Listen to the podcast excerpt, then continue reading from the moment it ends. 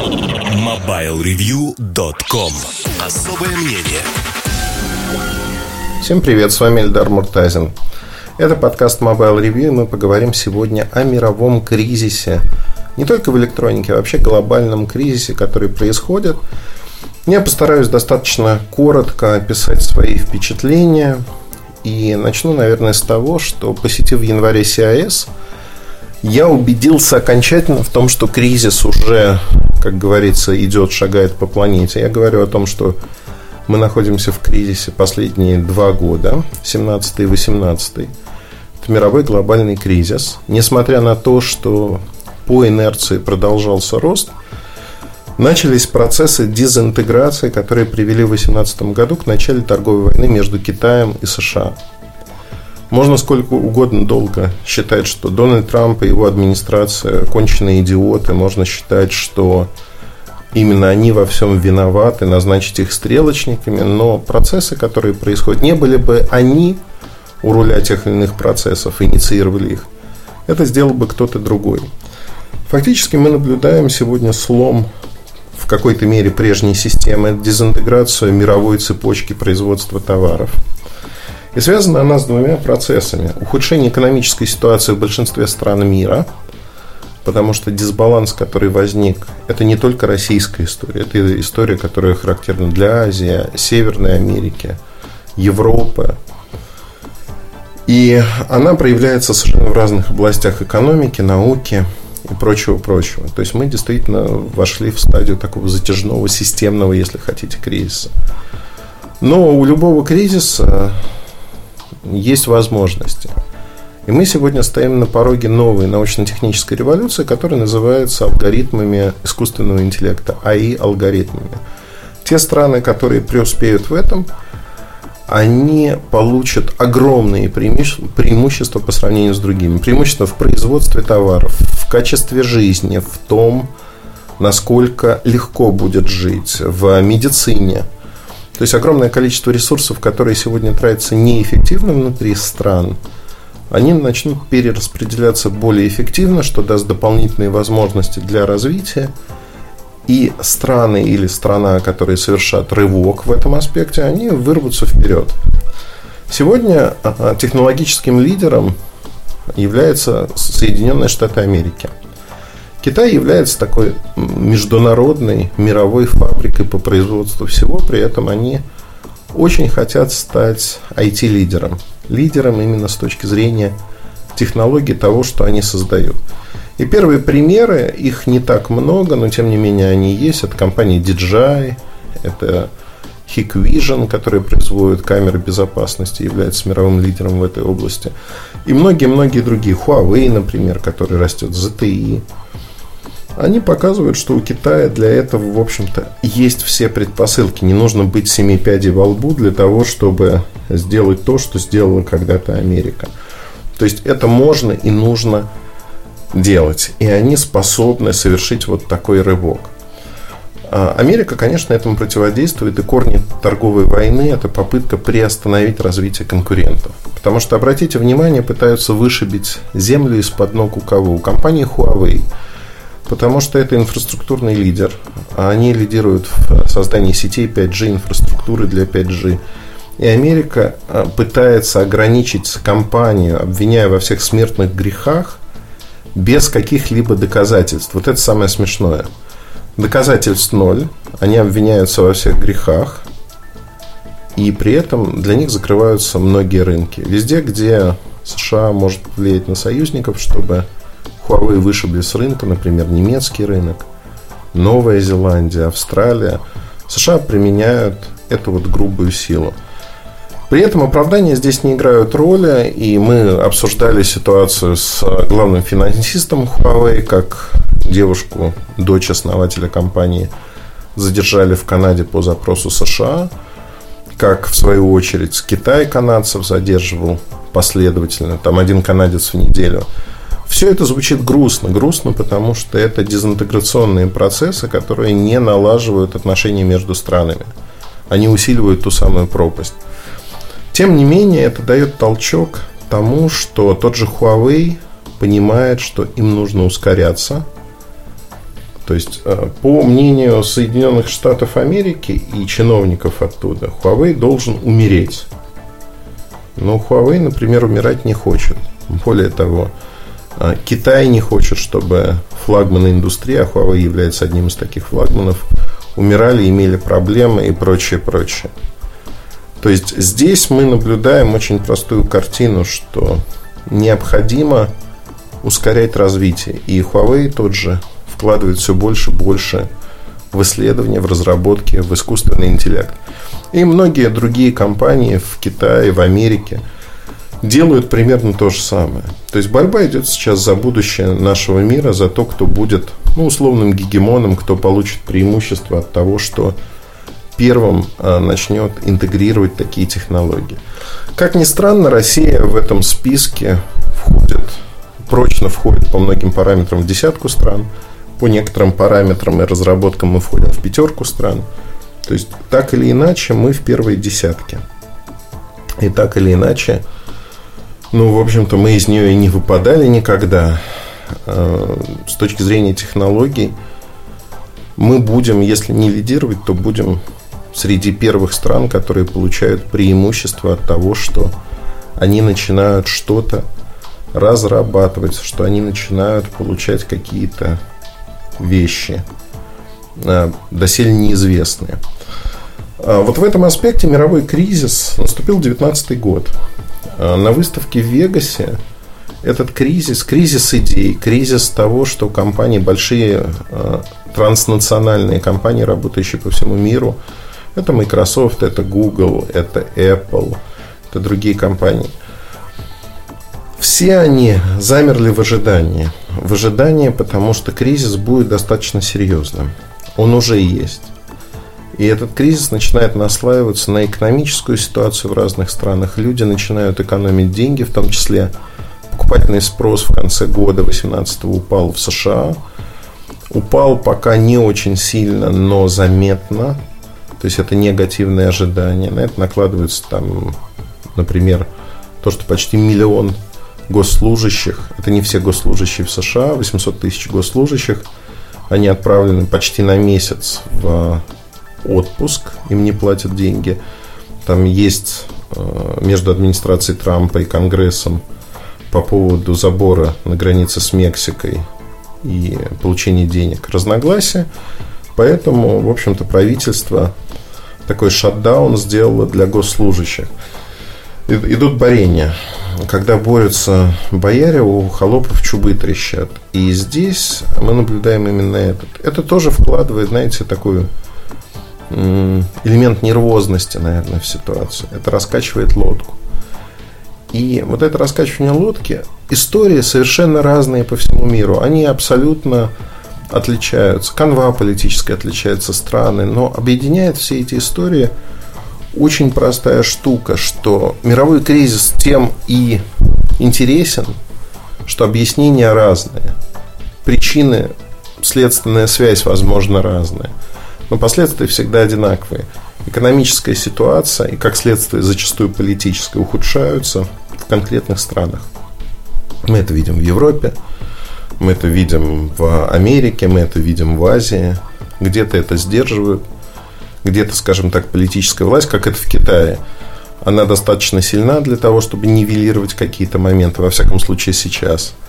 Где-то власть слаба, как мы видим это в некоторых странах э, Северной Америки, да и в США, в общем-то, сегодня можно говорить о том, что власть достаточно слабая для того, чтобы решать внутренние экономические проблемы который, безусловно, существует. Просто размер этих проблем, он совершенно другой, отличается там, от размера проблем в России, например, и прочее, прочее. Тем не менее, вот этот кризис, он скажется на всех отраслях. Это не означает, что завтра там, или в 2019 году мы испытаем какие-то огромные экономические потрясения. Понятно, что сценарии развития кризиса разные, но, как мне кажется, мы выходим первоначально сейчас на некое плато, плато, когда развитие не будет расти рынок. И это означает смену парадигмы. А, приведу простой пример. Наверное, отталкиваюсь от рынка электроники, потому что рынок электроники для меня самый близкий, самый понятный. Я на нем провел уже несколько десятков лет, больше 20. и понимаю, как он функционирует. А, в момент, когда рынок растет, право на ошибку имеет каждый, потому что рынок переваривает все объемы товара, технологий, которые поступают на него, даже плохих. Все растет как на дрожжах, на стероидах, все прет. И достаточно много денег, которые вы можете заработать. Есть ли такие сегодня отрасли там, в России, в мире, которые не чувствуют кризиса? Да, безусловно, есть. Это биотех. Разработки в биотехе очень интересны, они дают огромное количество возможностей. Это финтех, безусловно, и количество специалистов, которые нужны, оно невообразимо больше, чем количество реально существующих специалистов. Это большие данные – Big Data сегодня, аналитиков Big Data, людей, инженеров, кто может с этим работать, а, практически можно пересчитать по, ну, не пальцем руки, но это сотни тысяч человек, не десятки тысяч. И спрос на них огромен, зарплаты, которые они получают, огромные. То есть это области, которые растут. Но если мы говорим про массовый рынок, например, рынок электроники, все меняется, падает маржинальность, падает то, сколько зарабатывают компании. Происходит консолидация компаний – в России мы это видели на примере МВидео, Эльдорадо, Медиамаркта, Сафмар Групп, которые стали огромным гигантом. То есть треть рынка почти под ними. И это укрупнение тоже как следствие того экономического кризиса глобального, который существует. То есть укрупнение идет. Что мы можем сказать о том вот, э, периоде стагнации? Стагнация характеризуется тем, что Падает маржинальность. На большинстве продуктов вы не можете зарабатывать так много, как раньше. Тяжелее становится продавать продукты, потому что рынок не растет, а количество игроков остается достаточно большим. Поэтому каждый из игроков теряет свою долю, каждый из игроков теряет деньги. В зависимости от стабильности компании, от возможности опереться на разные ножки, на разные направления, тут все меняется – и важно понимать, что вот эта смена, смена парадигмы, она происходит болезненно достаточно. Многие компании, например, в России, я это вижу постоянно, это там часть моей работы, многие компании не занимались пиаром, маркетингом вообще никак. А потому что было не нужно. Рынок съедал весь их товар, и, в общем-то, зачем вкладывать деньги в продвижение, в SMM, а, эм эм, в сайт, какие-то вещи, если у тебя этот товар все равно продается. То есть ты можешь это делать, но это выкинутые деньги, ну там выкинутые с точки зрения того, что они дадут какой-то прирост, но он не будет гигантским. И многие компании просто это игнорировали. На сегодняшний день уже игнорировать маркетинг, пиар, продвижение в сети невозможно. Невозможно в принципе. И поэтому компании стараются, это факт, они стараются сделать так, чтобы у них была возможность работать, работать совершенно на других условиях. И как мне кажется, здесь мы можем найти, в общем-то, достаточно неплохие точки соприкосновения всегда. Меняется то, что необходимо рынку, экспертиза, которая необходима рынку. Меняется то, как мы видим этот рынок, если хотите это тоже приводит к неким кризисным явлениям, потому что человек, который раньше работал и там, ну, условно, приходил на работу в 9 часов утра и что-то делал, этот человек неожиданно получается, что не может делать свою работу так же, как раньше. Не может делать ее просто по одной простой причине. Не востребована. Его работа становится неэффективной становится совершенно неэффективным то, что он делает, как он делает. И поэтому мы видим, что люди испытывают давление, фрустрацию, им некомфортно. Это тоже кризис. Рабочих мест количество не изменилось. В каких-то областях, да, безусловно, какие-то профессии стали не нужны или сократилась потребность в них за счет автоматизации. Но я придерживаюсь мнения, что автоматизация создает большее количество мест, как ни странно. Это вот такой, знаете, на первый взгляд парадокс. Автоматизация реально создает большее число мест, освобождая человеческий труд для других областей, где он был недоступен или стоил очень дорого. То есть мы можем работать и заниматься вещами, которые, ну, например, творчеством, да, которое было недоступно. С другой стороны, а, сейчас, если мы говорим о конкретной ситуации, время такое, что нужно смотреть по сторонам, не бояться что-то менять, с одной стороны. С другой стороны, всегда вот эта волна поднимающаяся, она заставляет людей метаться. Вам кажется, что вы занимаетесь в своей области чем-то, а вот в другой области медом намазано. И люди начинают ротироваться, бегать из одной области в другую, хотя, по сути, везде кризис и системные проблемы одинаковы. Отличается только то, что в своей области вы все досконально, скорее всего, знаете и понимаете, что ситуация кардинально не изменится. А вот в другой области вы не знаете, у вас есть предубеждение, скажем так, есть ошибочное мнение, что там все как раз-таки будет хорошо. Областей, где все будет хорошо, крайне небольшое количество, растущих на фоне этого кризиса. Но областей, в которых происходит стагнация, намного больше, их большинство. Накладываем это все гонку за будущее, дезинтеграцию, ухудшение экономических, как следствие, политических процессов. И вот у нас готовый мировой кризис. А, Причем этот кризис, он не резкий, он не произойдет в одночасье, он происходит постепенно. Вот два года, 17-18, он набирал обороты. 19 год мы уже видим, Китай падает, не растет. В США тоже дезинтеграционные процессы набирают обороты, как ни странно. Европа, безусловно, в том же самом кризисе.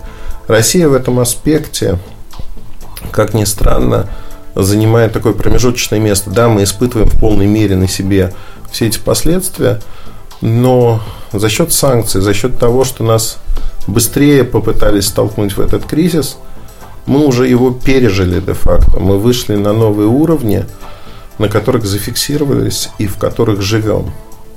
Хуже, возможно, будет только в одном случае, если вся мировая экономика начнет падать на 5, 6, 7% в год. До этого еще далеко. Мы сейчас на плато, мы в периоде стагнации.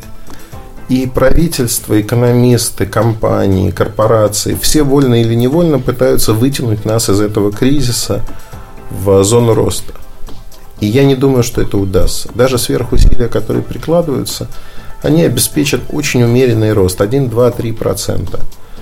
Да, его будут причесывать, показывать, что это 5-6%, то есть играть со статистикой, но по факту этот рост, если и будет, будет номинальным.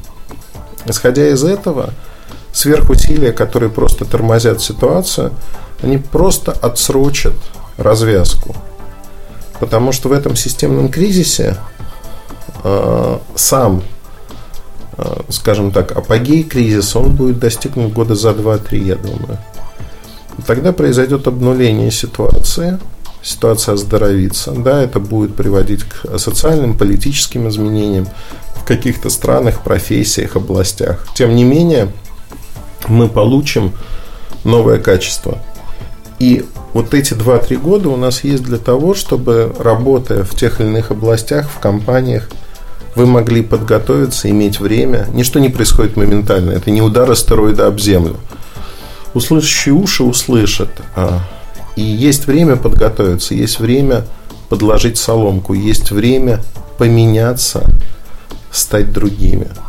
Это важно сделать, потому что можно сейчас думать, что Эльдар рассуждает о космических кораблях, которые бороздят просторы Большого театра. Полез со своего дивана в какую-то политику. Это не про политику, это про рынок в первую очередь. И это важно понимать. На этом, пожалуй, все. Удачи, хорошего настроения. Оставайтесь веселыми. Ну, в общем-то, рассказал то, что как Кассандра, знаете, вещи Кассандра, которая кликает беду. Это не беда, просто нужно объективно понимать, что происходит в мире. Удачи, хорошего настроения. Оставайтесь с нами, слушайте другие части подкаста. Пока. MobileReview.com